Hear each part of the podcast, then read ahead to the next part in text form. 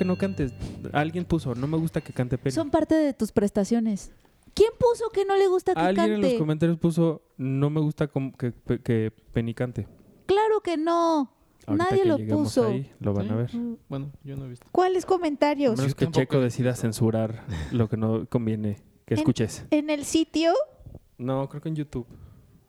en YouTube. Bienvenidos al podcast de Cine Premier número Ay, 189. me espantas. Sí, estamos en el 100. Gabriela Barquetín. estaba esperando a que hicieran una pausa en su conversación sobre no sé qué. No, estamos en el 190, Sergio. 190 ya. Bienvenidos al podcast de Cine Premier número Órale. 190. Estamos a 10 episodios. Bueno, 11, ¿no? 90, 91, 92, 93, 94, 95, 96, 97, 98, 99. Este es 11 el- episodios. ¿Este es el 190? Porque este todavía no terminamos de llegar al 200. O sea que si nos apuramos, Arturo, Puede ser el de Morelia. el de Morelia podría ser el 200. Ya te había dicho esto. ¿Ah, sí? Sí. Y Nada te más. dije, tendríamos que, en algunas semanas tendría que, tendríamos que hacer trampa y hacer dos. Hacer dos. Para que... Ah, pues ahí está el especial. Trampa es mi segundo nombre. Bueno, esta semana vamos a Trampa apurarnos. es como me llaman en las noches, dice Checo. Si Arturo deja de, de interrumpir. esta Perdón. Dime cuando pueda hablar nomás. ya me voy a callar. Soy como Fernando Tapia en su programa de radio. Perdón. Esta semana tenemos que apurarnos porque hay muchas cosas que hacer. Entonces, vámonos rápido con cine. Esos audífonos te quedan demasiado grandes y pareces Jacobo Zabludowski en el 83. Está padre. Pero es que sí, tu cabeza es muy chiquita. Ah, sí, yo siempre he pensado que, que tengo carota, porque tengo muchos cachetes. Hay gente que tiene la cara más finita. Ok. Bueno, está corriendo tu tiempo de Cine Premier Impresa. Nada más Ay, quiero... no, esperen. Pero, Cine pero no te vayas a, no te vayas a extender tres horas y media como la vez pasada. Voy a ¿eh? tener que repetir el jingle porque Arturo habló sobre el jingle. Oye, y lo que sí que vamos a hacer con Otakushi, porque ya no hablamos con Julio. ¿Nos ponemos de acuerdo con él para hablar con él o...? Sí, pues la próxima semana que presente Ándale. Otakushi, yo Órale. creo, ¿no? Va. Va. Cine Premier Impresa. La, la, la. Muy bien.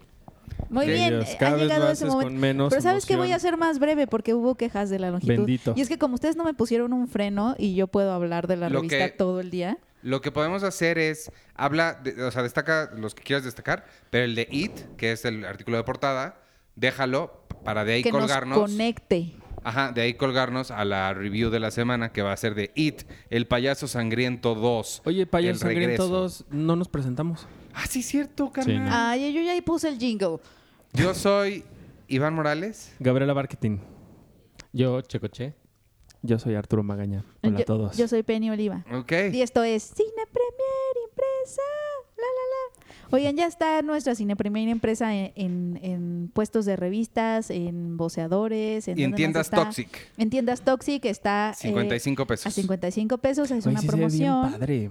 El otro día la vi en Sí. la calle, en estos, en los puestos de periódicos, ya ves que ponen como 27 millones de revistas en todas juntas. Sí, Y nada más se veía la cara de, de, de- de- de eso. Pennywise. Tenemos a Pennywise en portada, Uy. es nuestra estrella. Y revive tu peor pesadilla, dice nuestro balazo. Qué padre, ¿no? Sí. Qué padre balazo. Sí, eso es, ajá, eso está. De hecho, creo que Arturo, ajá, fue, fue idea de Arturo el balazo. Debo decir, esta eh, revista es, es la, la... Yo no estuve en el cierre porque es cuando me fui de vacaciones. Entonces la cerraron ustedes dos. No, Mabel y Penny nada más. Con ayuda de Mabel. Mabel Entonces- y Penny nada más la cerraron juntos. Arturo, te estoy, Yo no estuve. tratando, te estoy tratando de dar un complemento e interrumpe sobre tu complemento. Un complemento. Bueno, muy buen no trabajo. complemento, gracias. Disculpen a Iván hablando en inglés español. No te vuelvo a dar un cuando íbamos a hacer cine primera empresa así lo más rapidísimo. Rápido. Aprovechar No, pero tiempo. sí es importante destacar que lo más importante de esta edición es que es nuestra edición 300. ¿Cuántos años son? tre- Ah, pues 20. 25. Pero gracias por tu complemento, tonta. por cierto. 300. Y este, tenemos cosas bien padres. O sea, quiero destacar sobre todo. Mi artículo favorito, miren, les voy a decir, nos vamos a ir directo así. Está en la, uno de mis artículos favoritos está en la página 54, que es de lo que todo el mundo está hablando. Bueno, no es cierto, ahorita todo el mundo está hablando de Joker. ¿Ya vieron todo lo que están diciendo? Pero bueno. Este, pero una de las cosas que empezaron a, a raíz de lo de la D23 y todos los anuncios que ha hecho Disney y bueno, todo lo que Disney se ha apoderado del mundo este año, eh, la pregunta de ahora que venga Disney Plus va a desbancar a Netflix? ¿Netflix se va a ir llorando a su casa? ¿Ya no va a volver a salir? ¿Qué va a pasar? Yo creo que sí se va llorando a su casa porque, digo, esto es obviamente experiencia completamente personal, pero cada vez me da más flojera meterme a Netflix. Ya, hoy ya es el último que reviso. O sea, primero voy a Amazon Prime, HBO Go y después mi Curiosity Stream y después veo Netflix porque sí, no. Sí, y me salté todo lo demás porque de verdad me gustó mucho el análisis de negocio que hizo nuestro colaborador Edgar Apanco, porque él llega a una conclusión muy interesante. O sea, él dice que no es que Netflix y Disney Plus estén realmente compitiendo cara a cara, sino más bien eh, Disney Plus y le va a quitar más suscriptores a la televisión por cable, Ah. más bien, o sea que, a que más bien a quienes les va a quitar más audiencia de la que ya le ha quitado, ¿no? En estos años que ya casi nadie, o sea, el 30% creo de, de estadounidenses ven, eh, tienen contratado televisión por cable. Y es que es súper cara Ahora que llega, es que es eso, ¿no? Que ahorita, que Easy ahorita ya está, te incluye Netflix y, o sea, ya tiene otros paquetes porque justamente sí le están quitando Me, me sorprendió eso. Y este hace toda una analogía bonita en el texto. Me gustan los textos que tienen un concepto y el concepto de este texto es este que todos son bucaneros y son como piratas. Entonces, ¿qué barco va a ganar en esta guerra como de bucaneros? Está padre. Está Y llega justo a esa conclusión que, que él cree que van a convivir, este, porque ya hay un estudio que demuestra que, por ejemplo, al menos los estadounidenses están dispuestos a pagar 30 dólares en servicios de televisión. Entonces Netflix ya tiene como, como su lugar, ¿no? Y más bien ahorita viene, ve- lo que viene es la pelea va a ser por ese segundo lugar, o sea, por esa, por ese, ese este segundo stream, eh, servicio de streaming que tú como consumidor estás dispuesto a pagar, ¿no? Como Amazon, que hay mucha gente que tiene Netflix y Amazon, etcétera. Entonces, ahorita vienen muchísimos, viene el de Warner, viene Disney, Híjole, más bien cierto. se van a pelear por esos lugares, por el segundo y el tercer lugar, y eh, la televisión por cable va a ser la que va a sufrir un poco más. Estaría padre invitar a Edgar Apango para que nos hable de Ah, esta. Digo, porque yo estoy parafraseando todo, pero él es el señor de las cifras y de los datos. Pues ¿Tú? puede, el, el- el episodio de la semana que entra va a ser otro episodio experimental. Ah, pues que venga Cine Premier Edgar. experimental. Podríamos ah, enlazarte por teléfono para que hables con él y, y- y te cuente un poco Es que él más. es el señor de las cifras y datos y su análisis me parece muy bueno. Y por eso me salté todo. Disculpen ustedes. Además, vean el diseño, está bonito, tiene barquitos y todo. Sí, está padre. ¿Qué más? Este, también tenemos, bueno, tenemos nuestro, nuestro, ah, bueno, hay un artículo muy bueno en la 44, es sobre, bueno, es que en septiembre, ah, pues ya ayer, ayer se cumplen eh, 80. 80. años de que comenzó la Segunda Guerra Mundial, de que hubo, bueno, que se desató este conflicto de magnitudes bueno, Mundiales. mundiales, exactamente, gracias.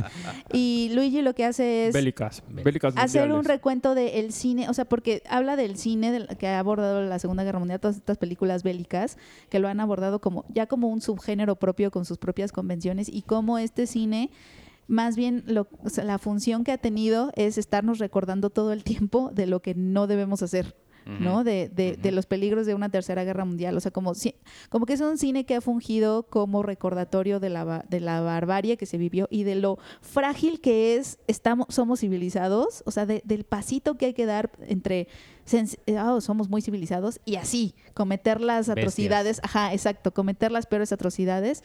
Este, ese es un cine que como que nos es como un compás moral de cierta forma. Y entonces hace- hace un recuento de, de cómo ha cambiado este tipo de cine y cómo se ha, eh, bueno, sí, cómo se ha abordado, las diferentes formas en que se ha abordado o ha evolucionado la mirada a, a este cine. Y ese me gustó también mucho. Y este artículo este, lo pueden eh, complementar muy bien con, porque lo hizo el mismo autor. En la revista está, ahora, ahora estamos haciendo una cosa que en la industria les gusta llamarle transmedia. Y en, el, en la revista está el, un artículo de profundidad que lo pueden leer, es un análisis. Este, y en el sitio está una lista tal cual de películas que acaba de, de subir también, entonces funciona muy bien en tándem. Ah, sí, exactamente, exactamente. Ese es mi favorito.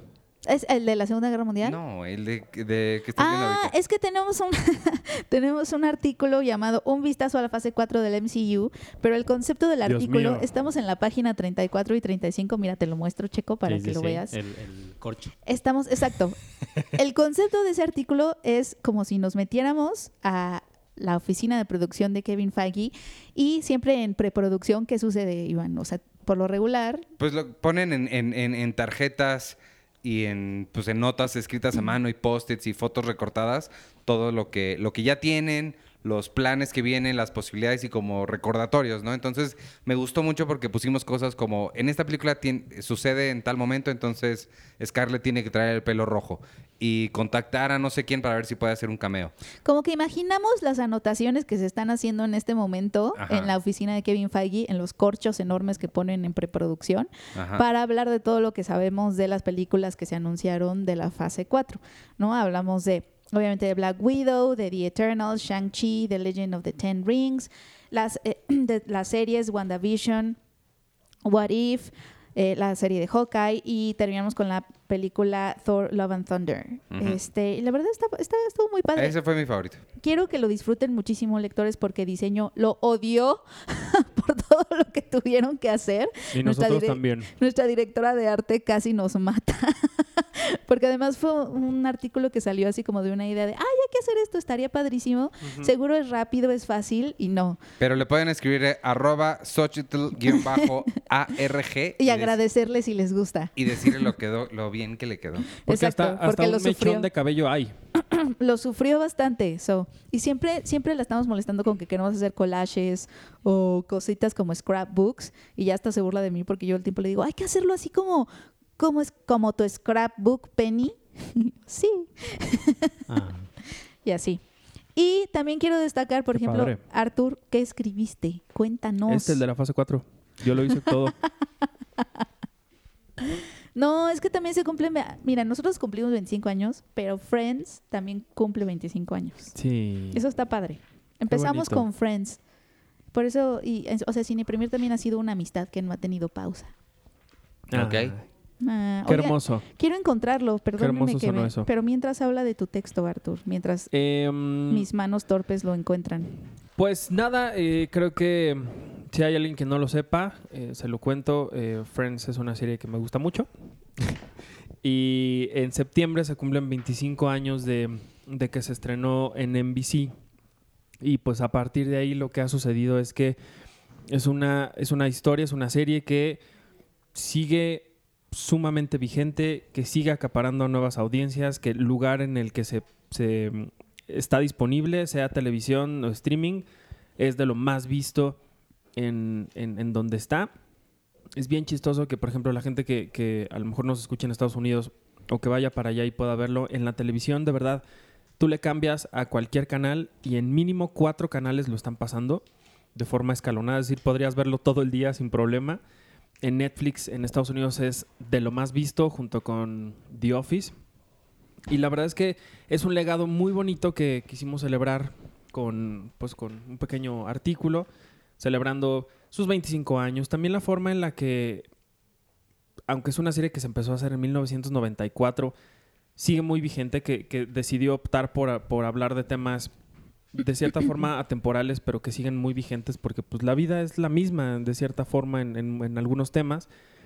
Y lo que vemos en estos amigos que sí, evidentemente visto a la distancia hay unas cositas que pues ya no son propiamente de lo que hoy vivimos, pero siguen básicamente hablando de este momento en la vida en la que uno se supone que es adulto pero no lo es. Pero no lo es. El otro, que- día, el otro día vi un meme y me acordé de, de este texto, eh, aunque es de Rugrats el meme. Está, al parecer en un capítulo los Rugrats se imaginan de adultos, pero hace cuenta que tienen este cuerpo de adultos, pero la cabeza de bebés. Así uno se siente en la adultez. Sí. Y Friends creo que es un buen reflejo de eso, porque realmente lo que les pasa a estos, a estos seis amigos es pues, básicamente lo mismo que te puede llegar a pasar a ti cuando tienes tu primer amor, tu primer trabajo, cuando estás Sí. en una crisis. Tu primer departamento de 200 metros cuadrados en Nueva York. Exactamente. y otra cosa que también mencio- mencioné por ahí es, eh, bueno, un par de anécdotas. La primera es eh, algún momento en el que yo pude estar en, en- en Central Park y había esta fuente que le llaman la fuente de Friends, que no lo es, pero los, turis- los guías de turista te engañan y te llevan ahí. Y la gente se toma fotos, pero no nada más gente, pues ya grande, treintona, cuarentona, blanca, sino que niños este, de todos los países, de todas las razas, de todos los continentes están ahí porque aman la serie. Y otra cosa que también lo menciono ahí es que de, eh, hoy en estos momentos en los que tenemos superproducciones desarrollándose, en el que la guerra del streaming, como ya lo dijiste, pues está todo lo que da, Friends siga siendo una de las armas más fuertes para atraer al público, porque HBO Max, que va a ser la plataforma de Warner, su principal eh, como atractivo, además de Game of Thrones y todo esto, va a ser, ellos van a tener Friends. No. Entonces, digo, es una serie que se hizo hace 25 años y sigue siendo el principal atractivo de algo que hace 25 años a nadie se lo hubiera Qué imaginado. chistoso, qué chistoso, eso es todo un fenómeno. Y Pues- eso es parte como de, perdón, ibas a Pues, decir. pues yo creo que sí, o sea, justo de eso va un poquito el, el otro texto y suena muy bien con esto. Y es- se me fue totalmente la idea que iba a decir, pero iba por ahí. Ah, sí, no. De hecho, creo que yo voy a retomar esa idea porque justo lo que el artículo de Friends y el artículo del streaming que hizo Edgar Apanco, del que estábamos hablando hace ratito, es parte de nuestro mini especialito de tele, porque en septiembre siempre tenemos la tradición de tener una edición de televisión, solamente que en esta edición es un- fue un poco más, chi- más chiquito y enfocado un poco más hacia, hacia el streaming. Y por eso tra- también traemos una guía de todas las, peli- todas las producciones que estas, que estas, todas las producciones que Netflix, Amazon y, y todas las plataformas Claro Video están haciendo en México, porque ahorita hay como una cosa, bueno, Netflix anunció hace poco que iba a hacer 50 producciones aquí, entre películas y series. Sí. O sea, sí, es- sí están haciendo, sí están produciendo mucho contenido aquí en, me- en mexicano. Y pues justamente nosotros, si quieres saber exactamente cuáles son las series que vienen y qué es todo lo que se está haciendo aquí en, en, en México, que las principales son Netflix, Amazon, Claro Video, son las principales este, productoras de contenido para streaming mexicano. eh, pues puedes comprar nuestra revista y vas a ver, digo, tenemos se- series como Selena, hay una que se llama Desenfrenadas, que es con Tesaía, Monarca. eh, tenemos Monarca, que se estrena ya, ya próximamente, hablamos de Diablero, Narcos, la nueva de, de Manolo Caro que se llama Alguien tiene que morir, eh, Amazon Prime trae una de Maradona, por ejemplo, Cómo sobre, sobrevivir soltero, que esa me da un poco de miedo, es la de... sí, es la de Sebastián, Zurita, ¿no? Zurita, sí. Ay. Pero viene una con Carla Souza, por ejemplo, y Claro Video, por ejemplo, trae una con Bárbara Mori, que se llama La Negociadora. Y, Y la de Bronco. Y la de Bronco. No se ve mal, ¿eh? Y, y- y, eh, la verdad es que la gente que está involucrada en la de Bronco no es... Vaya, la gente que está involucrada en la, en la serie de Bronco es gente que hace cine y que también lo ha, lo ha hecho bien. Que es algo que también coinciden mucho muchas de estas series que están haciendo. Están jalándose a la gente de cine para dirigir o para escribir o producir estas, estas series. Por ejemplo, la del Juego de las Llaves, que la produjo Roberto Fiesco, la dirigió Kenia Márquez. O sea, es como, vaya, como que sí se están aliando con la gente que sabe hacer las cosas y que además lo hace bien. Porque, por ejemplo, Monarca la dirigió Natalia Beristain en algunos capítulos. Entonces sí, es como padre ver que además de este interés que están haciendo por hacer historias aquí, le están dando chamba y le están dando oportunidad al- a, los talentos mexicanos, que hay muchos. Exactamente. Eh, también la serie de Facebook. Y no sé si leyeron que ya Walmart está haciendo una serie. ¿Walmart? Ajá. Ah, Sobre cómo comprar en... en- No, Pero- sé, de, qué- no sé de qué se A trata, mí me pero- encantaría, yo la protagonizaría perfectamente. ¿Y dónde la van a transmitir? No, eh, En no, Walmart. en, las, en las cajas. en las En cajas. las cajas. No, no sé, pero sí la está haciendo Walmart. O sea, Bueno, es está produciendo. La película de Chester Chetos, que va a ser, que va a dirigir Eva Longoria. Sí. Ah, ¿en serio? Sí, Ajá. sí, es una película de Chester Chetos. Bueno, Es del no sé- creador de, de los... Ajá, de- o sea, de es los- como del creador. Pero realmente necesitábamos una película del creador de Chester Chetos. No, esp- no, no es del... espérate, es que no es, no, no es el creador de los chetos ni de Chester Chetos. Es, el crea- es la película del creador del sabor Flaming Hot. Ah, claro, de sí. los chetos. Ah, o sea, además. Ni siquiera además. es... O sea, es como si alguien hiciera, no la película de McDonald's, sino quién se inventó el McTrio. Ajá. ¿Quién puso la catsup en los sobrecitos? Ajá, Sí. ajá. Bueno, Oye, y de No aquí me voy a ir ya al artículo joya. vámonos a... Bueno. a no sé si el... No, no te estás refiriendo al mío como el joya, ¿verdad? No, al artículo por- de portada, ¿El de que Sonora? es el de Pues es el El mío. mío de Sonora. Por eso te ¿Estás dije que hablando del sí. mío de Sonora? y el de Arthur ¿Y de, de Modern Sonora. Family? Ah, no, hay muchísimos más que no estamos mencionando, amigos, pero échenle un vistazo. Está, la verdad es que esta edición me gustó Oye, bastante. los semis. Ahorita que vi la quiniela, porque también traemos quiniela de los Traemos semis. ¿Cuándo son? los semis. Han de ser a mediados de septiembre. No vayan a hacer No, este fin- 20, 20, No. 20. Sí, no lo van a hacer durante Toronto. Ojalá ¿no? tuviéramos una, una revista donde dice eso. 22 de septiembre. Sí, 22 claro. de septiembre. Bueno, entonces vámonos con It. Al artículo, pero puedo nada más destacar la- el artículo que hicimos reportaje desde Derry. Sí, mandó Luigi a- al Derry. Luigi, nuestro colaborador, hizo un reportaje en las páginas 28 y 29, lo podrán encontrar, como si él estuviera, como si él fuera un reportero de, desde Derry, en el Derry News. Que debemos decir que Luigi, Luis Miguel Cruz, él es arroba Luigi-Atlante.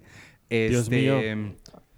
Debo decir que él es nuestro mega experto Stephen King. Todo lo de Stephen King. él yo soy, mira, Arturo, yo leo todos los libros de Stephen King, he leído muchísimos, pero soy un amateur.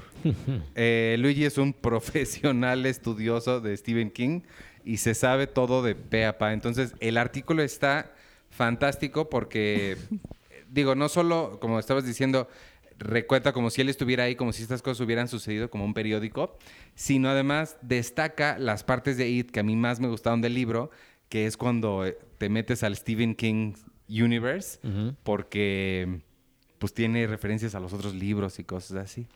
Eso está padre porque todo su, su reportaje lo que hace es informarte y dejarte listísimo sobre eh, para ver la segunda película de, del capítulo 2, porque te hace un recuento o te informa de toda la historia que viene arrastrando este pueblo maldito Derry y de todas las veces que se han repetido pues las matanzas, o sea que, que, que es cada 27 años, que es cada, cada vez que Pennywise anda suelto. Y que aparte con unas ilustraciones Sí. espectaculares. Me encantó esta ilustración, así nada más rápido, de en la página 28 pueden ver a un policía que está como, como diciéndole a nuestro fotógrafo ficticio que no puede tomar foto.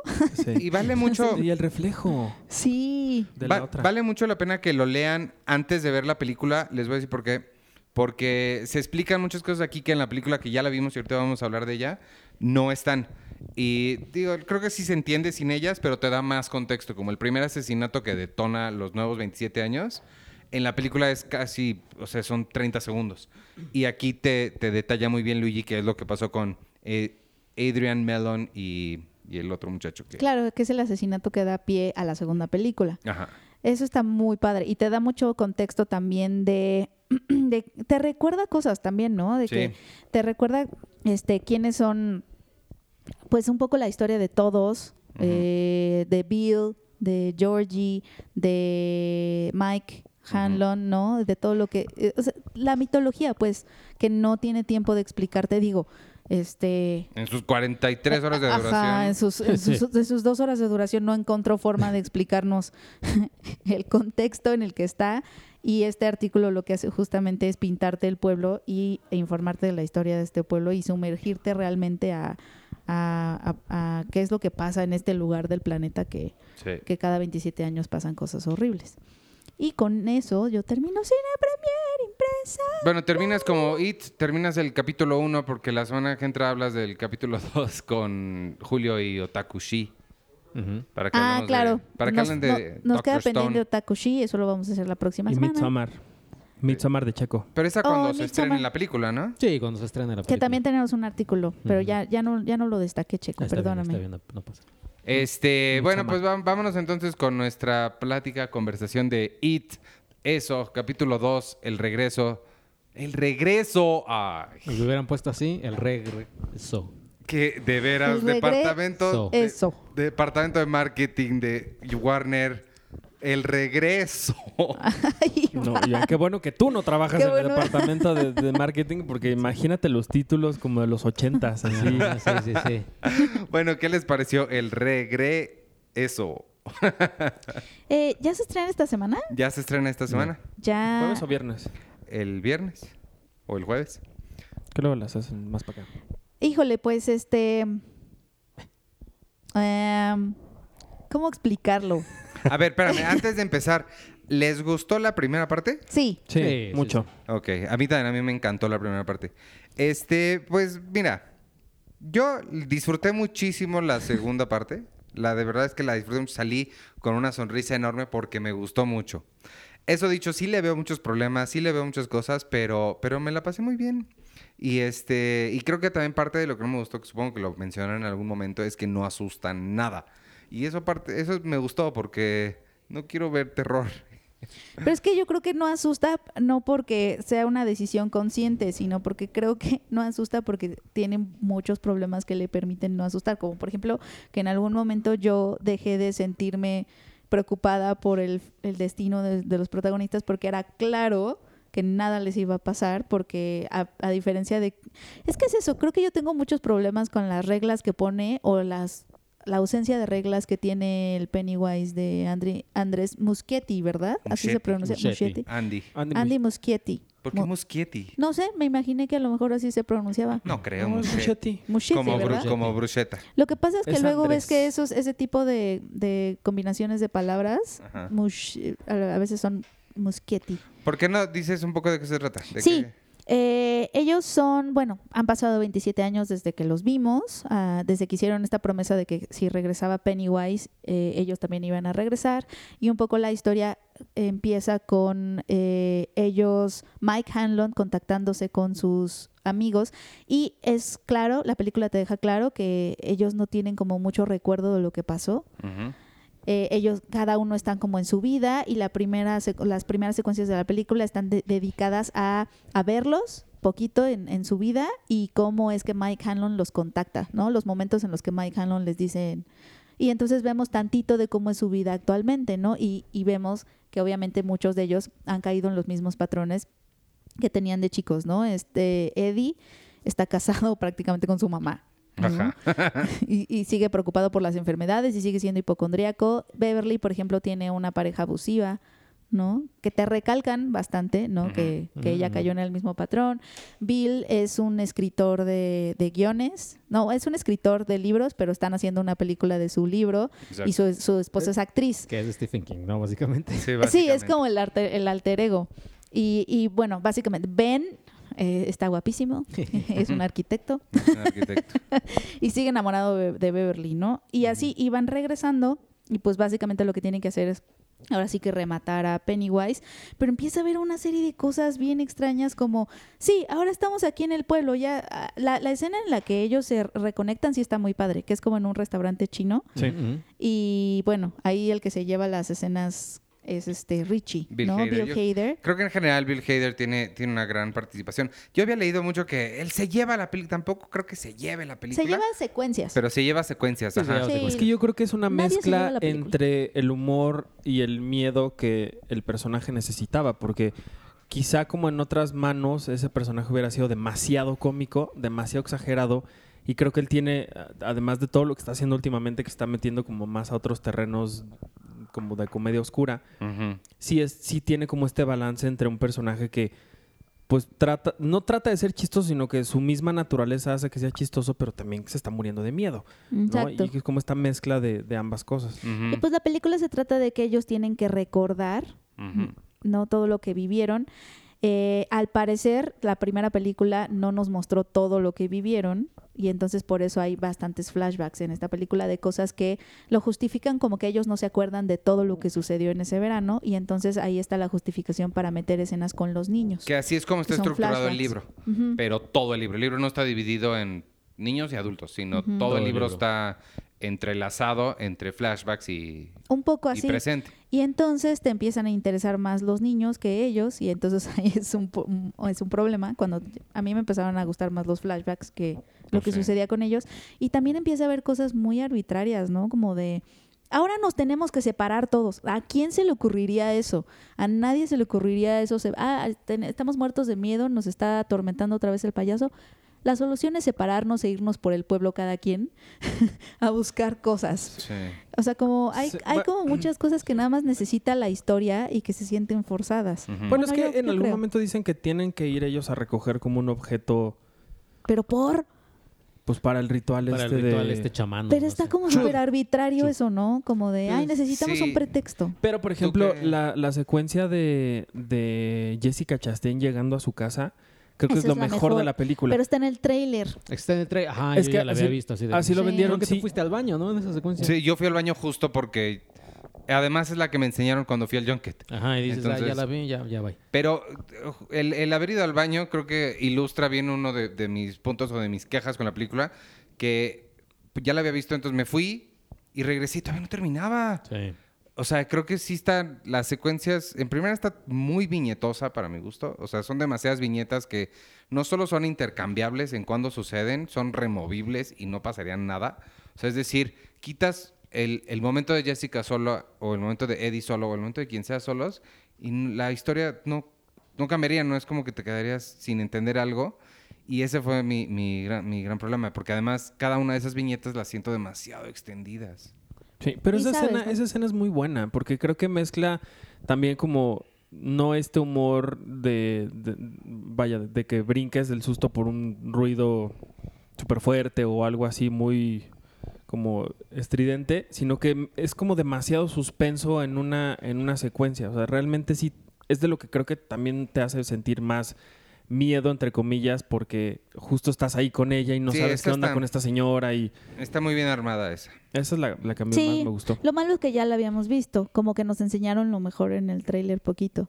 Y, y se siente cansado, lo que se siente cansado es que como están solos por el pueblo, sabes perfecto que ahora le toca a él, ahora le toca a él, ah, ahora le toca a él. O sea, como que es, está muy automático, muy en piloto automático esa parte. Y, y está saturada de cosas, o sea, tiene como todo, ¿no? Quiere tener humor, pero también flashback. Y, y lo que a mí más dije, por favor, basta, fue como que los ejecutivos dijeron, ah, lo que, lo que gustó mucho de la primera es esta cosa de que son amigos y la amistad y la nostalgia y crecer juntos, etcétera. Y entonces la secuela no solo te lo muestra, sino te lo dice todo el tiempo. Mira, la unión, somos amigos, los recuerdos, siempre estaremos unidos, siempre tendremos ese verano. Y es como de, ya, ya entendimos que el mensaje es que la amistad y la nostalgia y todo eso.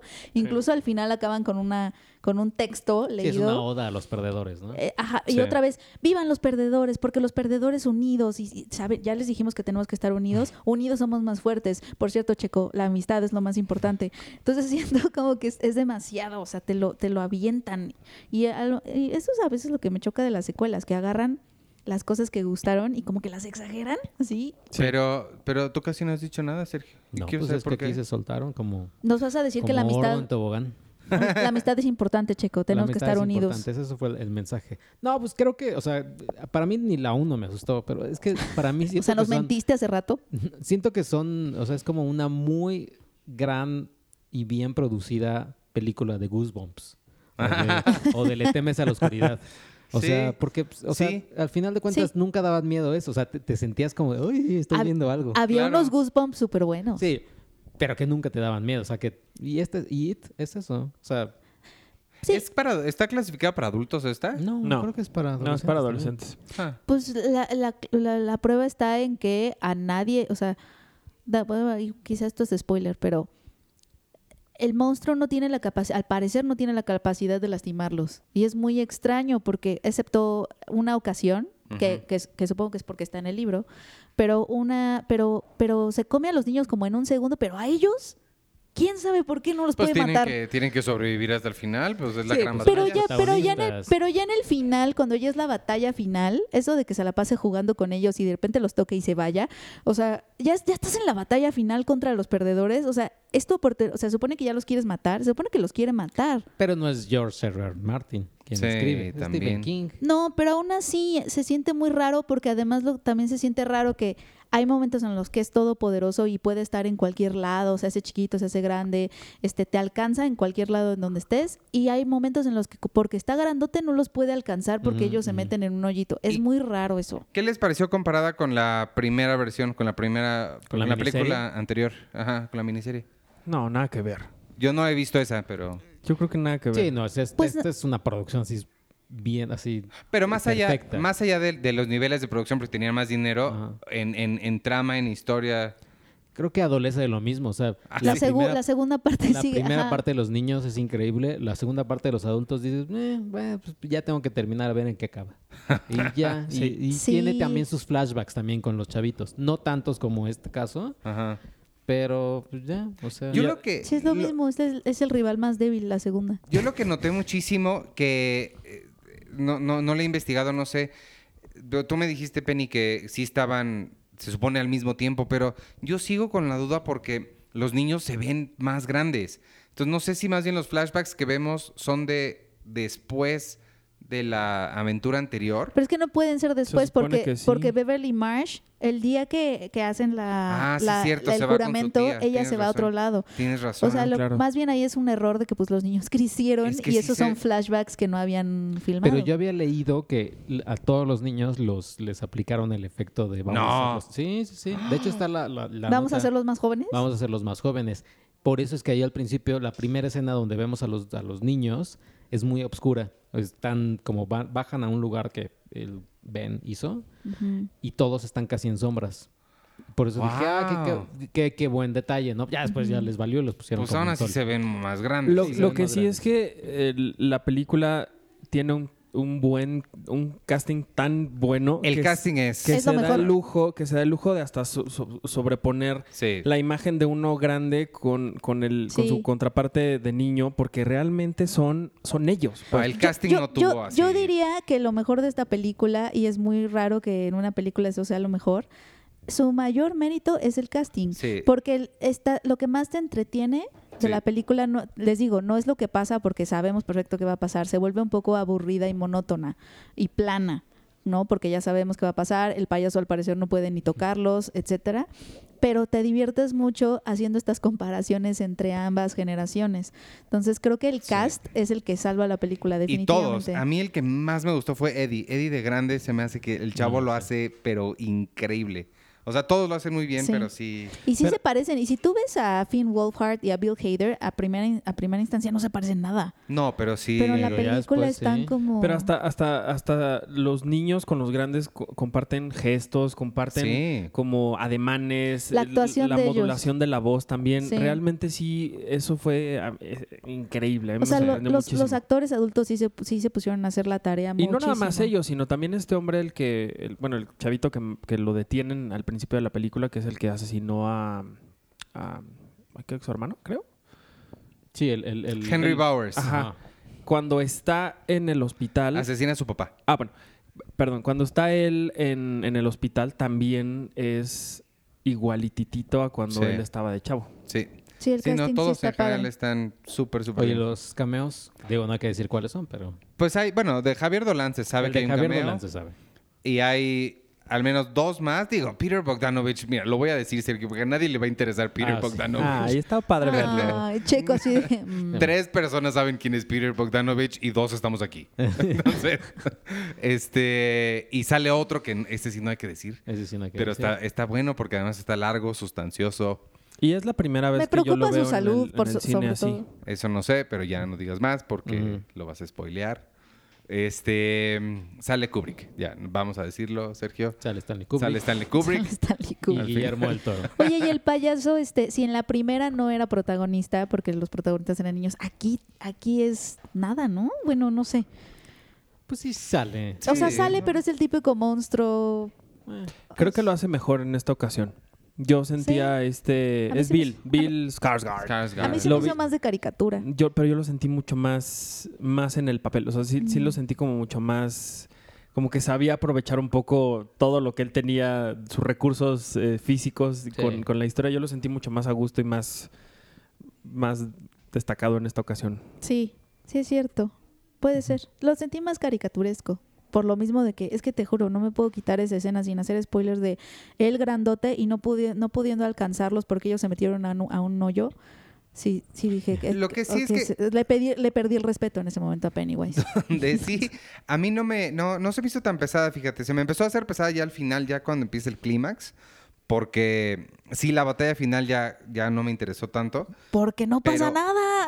Pero todos los, todo, justo estas viñetas de las que hablo, no me molestaron. O sea, me molestaron en sentido de narrativa que no te llevan a ningún lado, pero sí me mantuvieron. O sea, cada una como individual. Sí, dije, ah, está padre, porque me caen bien. O sea, la realidad es que me caen bien todas estas personas. Entonces, pasar tiempo con ellos está, está lindo. Sí, Yo creo que es más una película que busca entretener que asustar. Sí, porque total. incluso creo que hay muchos guiños a la nostalgia en- de muchos sentidos. Incluso también creo que el diseño de las criaturas, de los monstruos, que de la forma en la que Pennywise se les aparece a, a- es cada como uno. Goosebumps. Ajá, es muy caricaturesco, pero no se ve chafa, pues, sino se, pues, se ve más bien como una estética como no sé, como a lo mejor está esto, esto que le gusta mucho a Hollywood últimamente, que es de tener a sus monstruos en el set y no crearlos en CGI. O sea, siento que sí hay como mucho este como nostalgia al- a, lo, a lo clásico, a lo Sí. viejo. Y lo ves en todos lados, desde las máquinas de Street Fighter hasta el póster ahí del, con la cara de Tom Hanks arrancada Que no estaba. claro. que no está Tom Hanks, pero Meg Ryan sí. Y, o sea, sí hay como muchas cositas a la nostalgia que, Oye, que ah, apela a la película. eh, eh, Penny y Sergio, ¿sí lo cacharon? No digas quién, no digas qué, nada más dime sí o no, Arturo. ¿Cachaste que un personaje es gay? Sí. Ay, Dios mío, no sé qué tengo yo. Sí, salgo, y, Y- salgo y y le me- digo a Iván, ah, es que porque es gay. Y, y Iván, ¿quién? Y yo, pues hay toda una secuencia al respecto. Sí, y no me encantó que no lo hayan... Pero, o sea, más bien lo que pasa es que yo soy más evolucionado que ustedes. Yo no ando viendo en cosas tan triviales como preferencias. Pero es una escena donde hasta, hasta llora. Pe- y Es, hasta toda, Pennywise le es dice. toda una... Ajá. Hasta Pennywise le dice, yo también soy gay. No, le dice, tengo un sec... Yo ya sé tu secreto y lo voy a decir. No, pues no, no, no Pero me... a, a mí lo que me molestó es que no hayan desarrollado más eso. Exacto. O sea, Sí. era como, a ver, si ya lo vas a decir, desarrollalo bien. Y si no lo vas a decir, pues mejor no lo digas. O sea, fueron dos horas y no pudo No, desarrollar tres eso. horas. La película Casi- dura dos casi- horas cuarenta y cinco. Casi tres horas Pero, y no puedes desarrollar ¿Qué algo quieres como que lo eso. desarrolle? Va, va, vente, Pennywise, te voy a enseñar cómo No, soy. El conflicto. Es que a lo que se refiere Arturo es que es una película que está muy, muy, muy, mucho más interesada en que, la- que en, en- en- en hacer que su historia funcione en el plot. O sea, como de, ay, necesito que estén solos. ¿Cómo le hago? Ah, pues los pongo a buscar cosas. Ah, necesito. O sea, se, nota demasiado sus pretextos narrativos. Está más preocupada por eso que en desarrollar arcos. Y, y eso es lo que a mí me soltó de pronto. De pronto la sentí muy saturada nada más de cosas que querían que, que la misma historia quería que pasaran, en lugar de desarrollar un arco y dejar que los personajes también Sí. respiren, porque nadie respira en esa película, ni yo, ni ustedes, ni el personaje.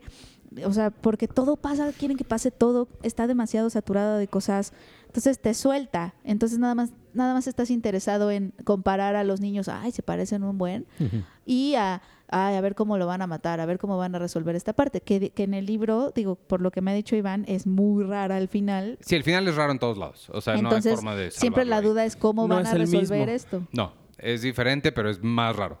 O sea, este final es, tiene todo el sentido del mundo y es perfecto. Es que es lo que yo, yo, Comparado con el yo libro. tenía duda. Yo cuando vi el, vi el, el final, la, la vez que la vimos en la función de prensa, ayer la volví a ver también. Y, y como que en las dos ocasiones del final me molestaba un poco porque dije, ay, o sea, ¿cómo es posible que al final, sin spoilers, la, la solución haya sido esa? O sea, de nada más con puras palabras puedes no nos- hacer algo y no con otras, otro tipo de acciones. Pero me puse a pensar, seguramente el final del libro es una cosa loquísima y esta es una forma más decente de haber cerrado de una historia. resolverla. Pues, sí. Sí, porque también la forma en que, en que destruyen a, bueno, Mm, mm. destruyen a Pennywise también te deja pensando en que quizá pudo haber sucedido antes. Oigan, bueno, Unos 45 minutos antes. Ajá. im- impresiones finales. Si la recomiendan o no, Sí. que vayan, que no vayan. Es una película entretenida, que es una película que aunque dura 2 horas 45 en ningún momento te hace decir, ay Dios mío, ya que pase. O sea, no estás viendo Sí, arraigadas. no. Pues, o sea, es una cosa, es una cosa que lo que el, el obje- al menos uno de los objetivos que quería cumplir, me imagino yo, que era entretener a la gente, sí lo cumple. Es una película entretenida de principio a fin. Sí, Eso no, sí. no, se- no vayan esperando una película de terror que te asuste, porque no. No, Midsommar me dio mucho más miedo y cosa que... Pero sabes que también depende de la gente, porque, porque yo tengo un amigo que sí es muy, o sea, que hasta la monja le dio miedo, y pues esta le va a dar miedo. O sea, vaya, siento que es depende de, de las, de las sensibilidades de cada persona. Pero- pero, o sea, punto. O sea, bueno, Lo- sí, lo- depende. Si a mí me dan miedo las flores, pues ya va a ser Midsommar también me va a dar todavía Flores. más. La Casa de las Flores La me va a dar miedo. Pero Pero, mira, realmente no es realmente una no es una película. película de terror. Exacto. si hay como cuatro o cinco secuencias contadas así con los dedos de la mano que sí te hacen brincar un poquito. Pero es el brinquito. El brinquito del Sí, asiento. salvo esta escena de, de- de Je- Jessica Chastain en, la, en su casa antigua, que es donde sí se siente este, este Andy Muschietti de antes, este, este misterio que construye con sus atmósferas y con todo. Bueno, pues eso fue It capítulo 2, El regreso. Ajá. Esta semana, además de esa, no, además de eso, se estrena Angry Birds 2. Sonora se, so- Sonora se estrena esta semana. Sonora se estrena esta semana. Sonora. in- Arthur la vio. It capítulo 2, Blanca como la nieve. Y es el tour de cine francés para que se den una vuelta por en varias salas de Cinépolis. Eh, Tenemos en el, en el sitio una nota con todas las sedes y las películas que son parte del tour de cine francés. Vayan a verlas porque está padre este conocer cine de pues de Francia, ¿verdad? Y Sonora está bien padre. Y Sonora no es francesa, pero Sonora, pero Sonora. pues Sonora padre. Sonaba. Este, y bueno, vámonos con los, con los comentarios. Este, la semana pasada preguntamos, ah, preguntamos lo mismo porque estamos recopilando el personaje favorito del cine o la televisión de los últimos 25 años.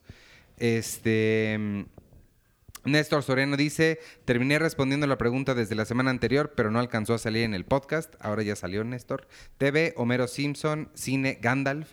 Ericito dice, cine, Annie Wilkes de Misery, interpretada por Kathy Bates. Televisión, Michael Scott, ahí está. Steve Carell en The Office. Nathanael Miranda, volví. Por fin pude ponerme al día con el podcast después de varias semanas de no poderlo escuchar. Es difícil elegir un personaje de entre tantas opciones geniales, pero creo que de mis favoritos son Neo de Matrix y Chappie de Chappie en cine y Walter White, Frank Underwood y mención especial a Luisito Rey de Oscar Jaenada en TV. Ese es un buen ejemplo porque pues, es personaje de la vida real, pero sí, sí es de esta época. Manolo Lozano, como ya respondí la pregunta el episodio pasado, mejor les comento por aquí que estuve buscando como loco la revista de agosto, pero en los boceadores de mi pueblo se les terminó y no recibieron más, por lo que me quedé sin la pasada edición. Nos puedes escribir aquí, te la mandamos.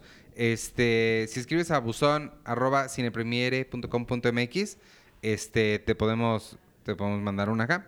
Mi última opción es viajar a la ciudad para ver si la encuentro en algún Sunburst, pero no sé si pueda, por lo que quería preguntarle si hay otra forma de comprarla o si en la tienda web está disponible. Te estoy diciendo que sí. ¿Para qué preguntas si le acabo de decir?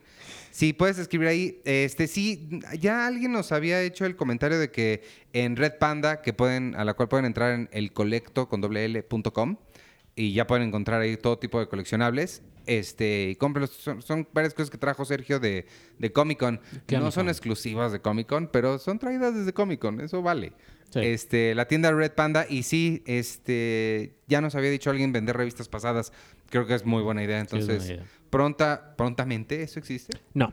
Pronto van a poder encontrar ahí revistas pasadas. Y yo tengo de YouTube Eduardo Castaño. Deberían colocar la cronología del programa, es decir, en cuál minuto del video empieza cada tema de conversación. Híjole. Lo, lo- Deberían. Lo, lo hicimos un par de ediciones, pero sí era, era, era. Es que Era la verdad, me encantaría hacerlo, pero la verdad sí es, es, es una chamba y no, no. Sí. Pero me encanta el deberían. El deberían.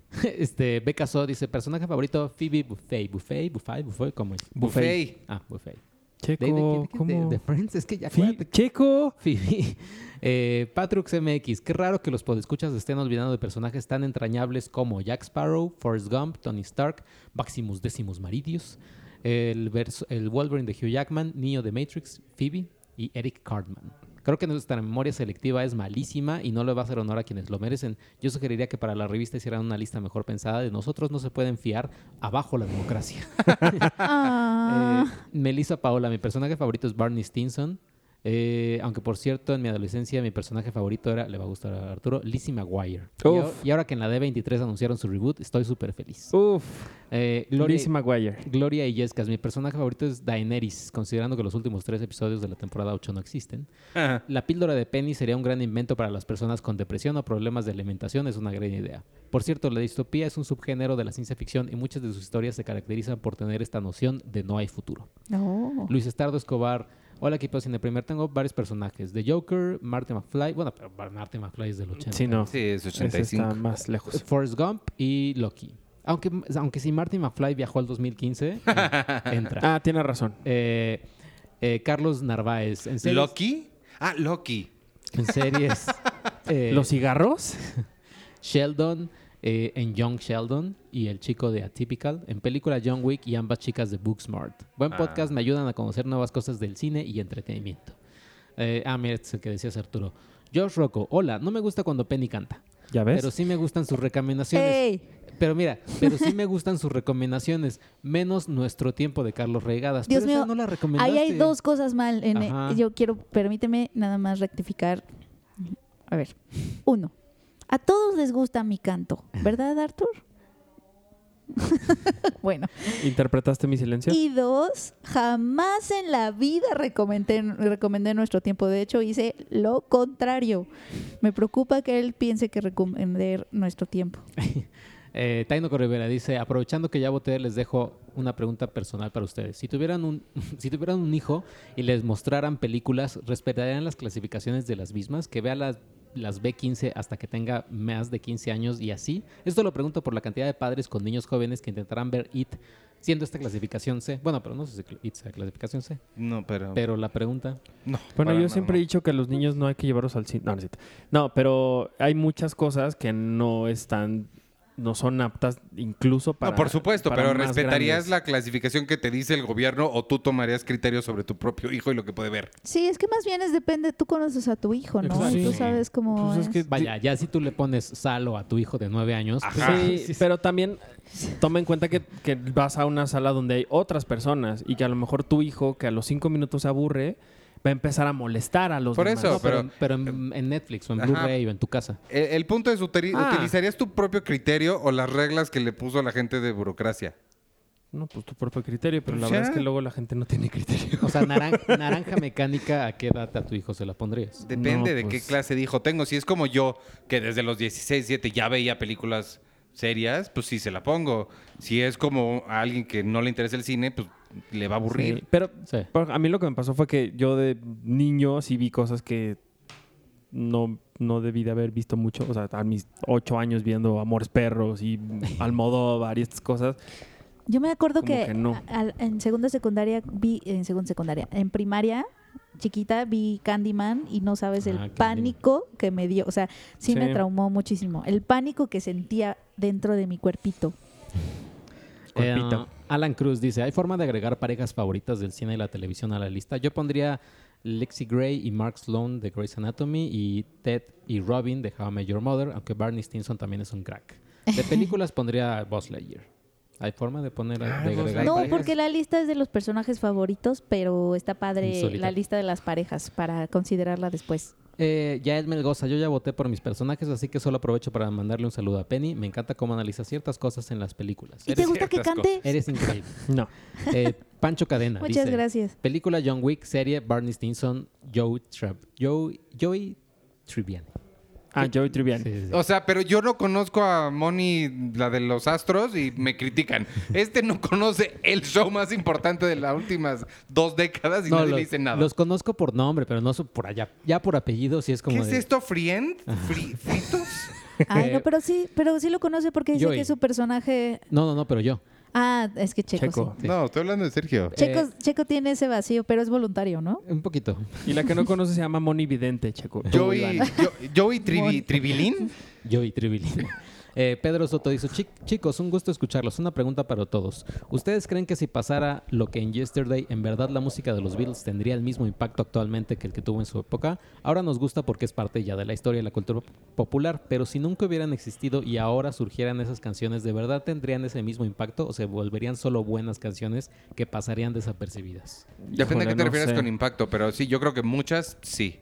Pero obviamente ahorita ya no va a haber artistas que generaran el furor que ellos generaron porque pues ya no Sí, eran otras eso. épocas. Pero la música sí creo que sería igual de importante. Mucha, no toda. Hay, sí tienen letras muy cuestionables. O sea, también hay cosas raras. Antes había esta gente así mamona que cuando algo era famoso les dejaba de gustar nada más porque ya era famoso.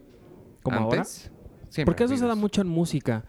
O sea, la gente que le gusta mucho la música. Eso dice, te aseguro que había egip- egipcios diciendo, me gustaron sus primeros jeroglíficos. Y Bueno, sí. aquí rápido uno de Mauricio Cruz dice, nos manda saludos. Él dice que tiene tres personajes. Don Draper, que es un personaje que a pesar de que lo ves casi hundido, siempre logra recuperarse. Eh, también dice del Joker de Heath Ledger, que marcó un antes y después en la historia del cine de superhéroes. Creo que sin él Marvel nunca hubiera intentado, nunca lo logró, tener un villano que pusiera en graves problemas al héroe, como lo logra el ¿Ah, lo intentado? Pues creo. O sea, sí. En algunos. ¿Quién? El de Michael B. Jordan. Yo tampoco estoy de acuerdo, ¿eh? Estoy del lado de Arturo. Ay, no, no, Marvel, sus villanos son de, ¡eh, soy el malo! Eh, y dice también aquí hay un empate porque sí me parece un maravilloso personaje Selina Mayer de Envip por Ay, la no. complejidad, complejidad del tema. Eh, pero se empata con Doctor House, que aunque al final de la serie se empezó a ir por el caño, toda la construcción del personaje, su humor y su forma de actuar me parece en- entre graciosa y admirable.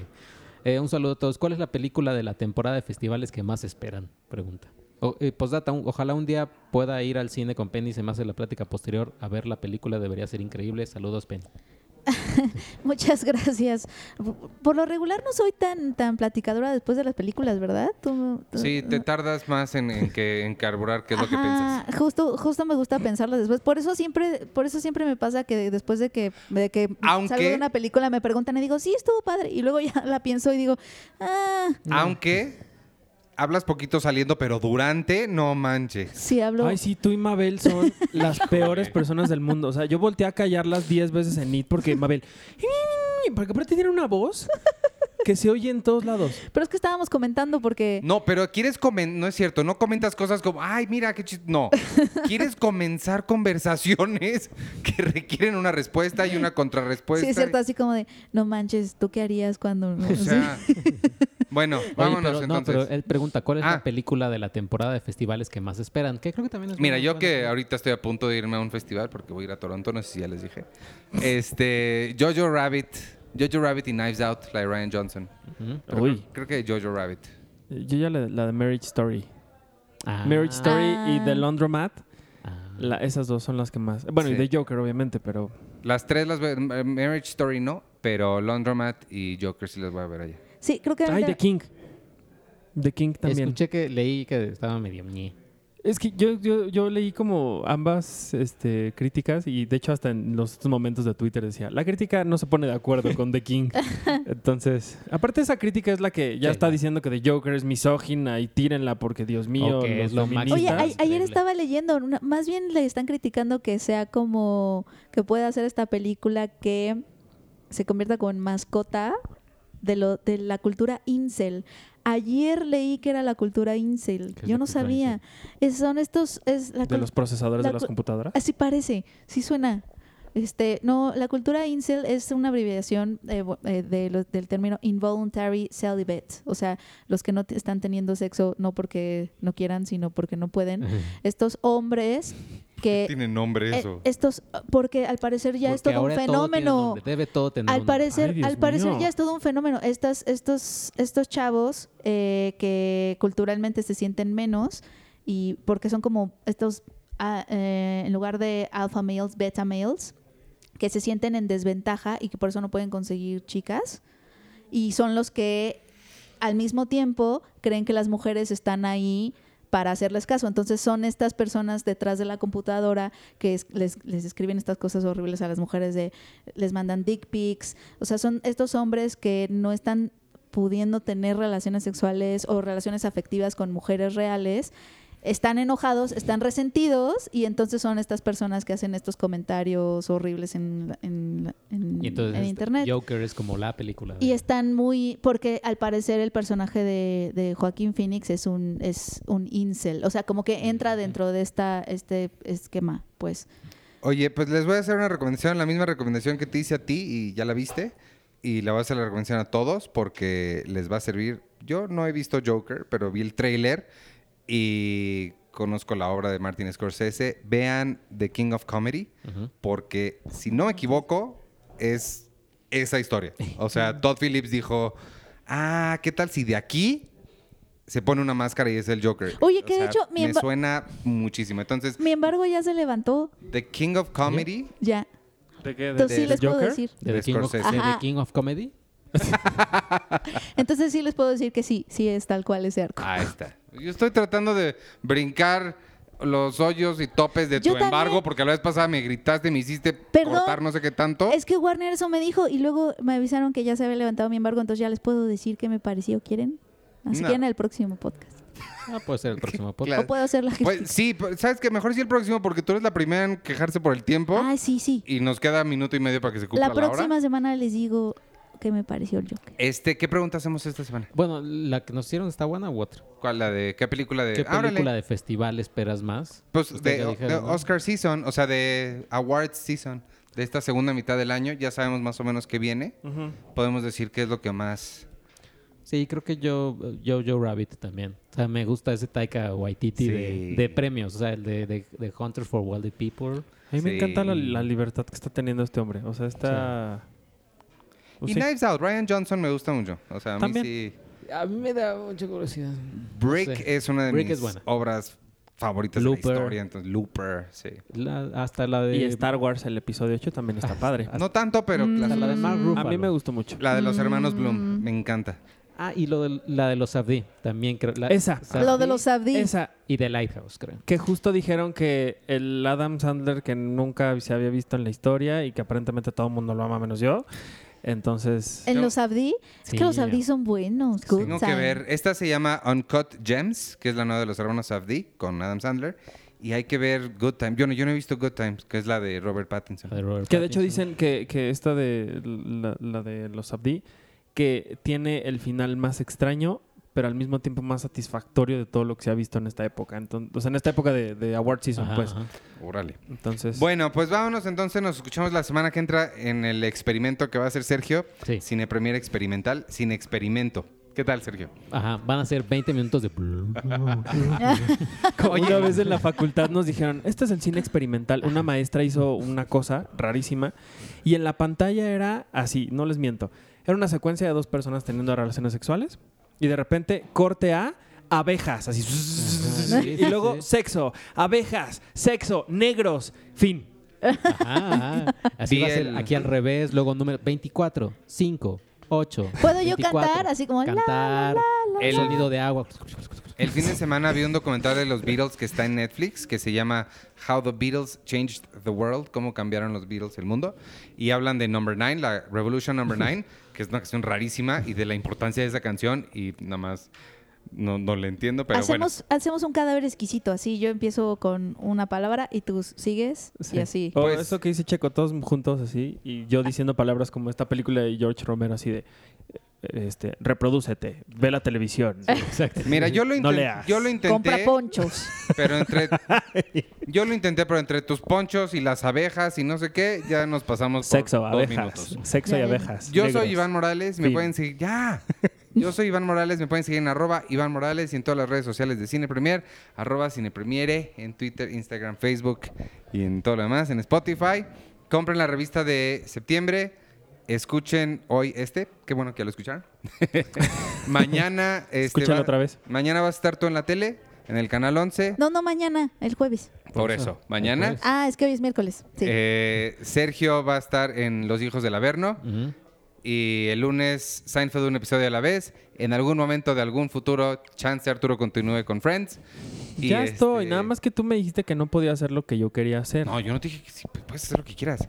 Y este y ya, sigan mi cobertura de Toronto. A ver qué tal, voy a estar allá con Lalo y así. Bueno, vámonos. Adiós.